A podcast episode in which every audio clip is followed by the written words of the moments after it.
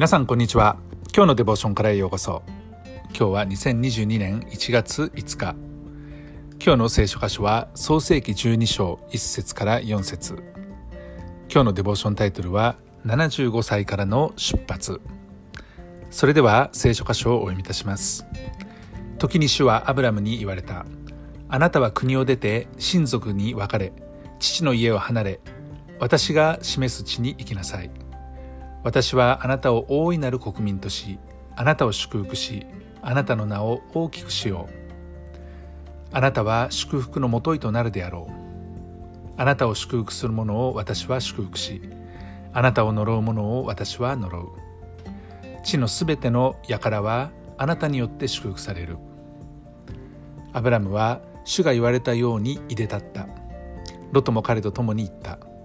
アブラムはハランを出た時75歳であった。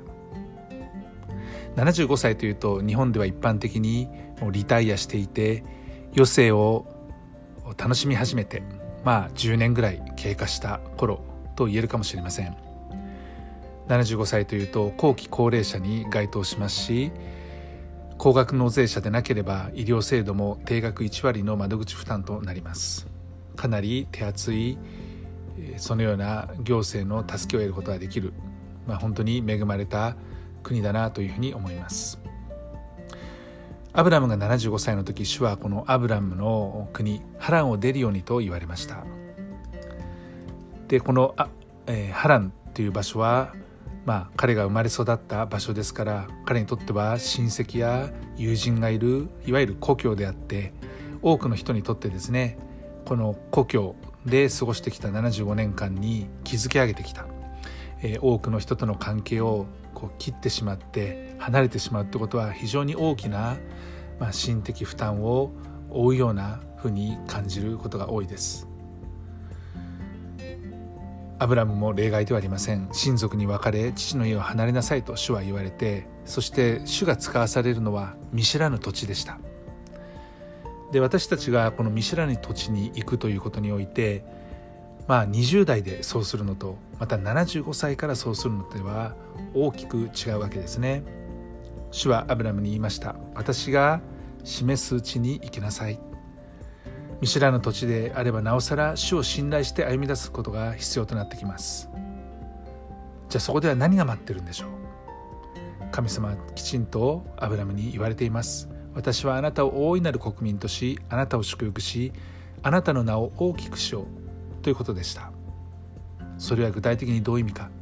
アブラムには分かりません。彼ができることといえば唯一この言葉を信じ神を信頼し神が導くままに神の備えを頼ってそれによって生きていくということしかありませんでした。アブラムにとって心の慰めとなるのはこの祝福のもといとなる存在に自分がなるんだ。そして神様言われましたね。あなたを祝福する者を私は祝福しあなたを呪う者を私は呪う。地のすべての輩はあなたによって祝福される。すべての人はあなたによって祝福されるということでした。まあこの目にはまだ見えない約束ですけれどもアブラムはこれに対してですね信じて一歩踏み出すことをしたわけです祝福は手にするまで私たちは主を信頼し続けて歩むことが求められますけれどももちろんそこには落ち着かない気持ちもあったりしますでも信仰を持って踏み出すということはたとえそういうふうに疑いの思いが出てきたり落ち着かない不安な思いがあっても主に心を向け直すということですね。私たちは主イエス・キリストを信じて信頼して歩むものとなりました。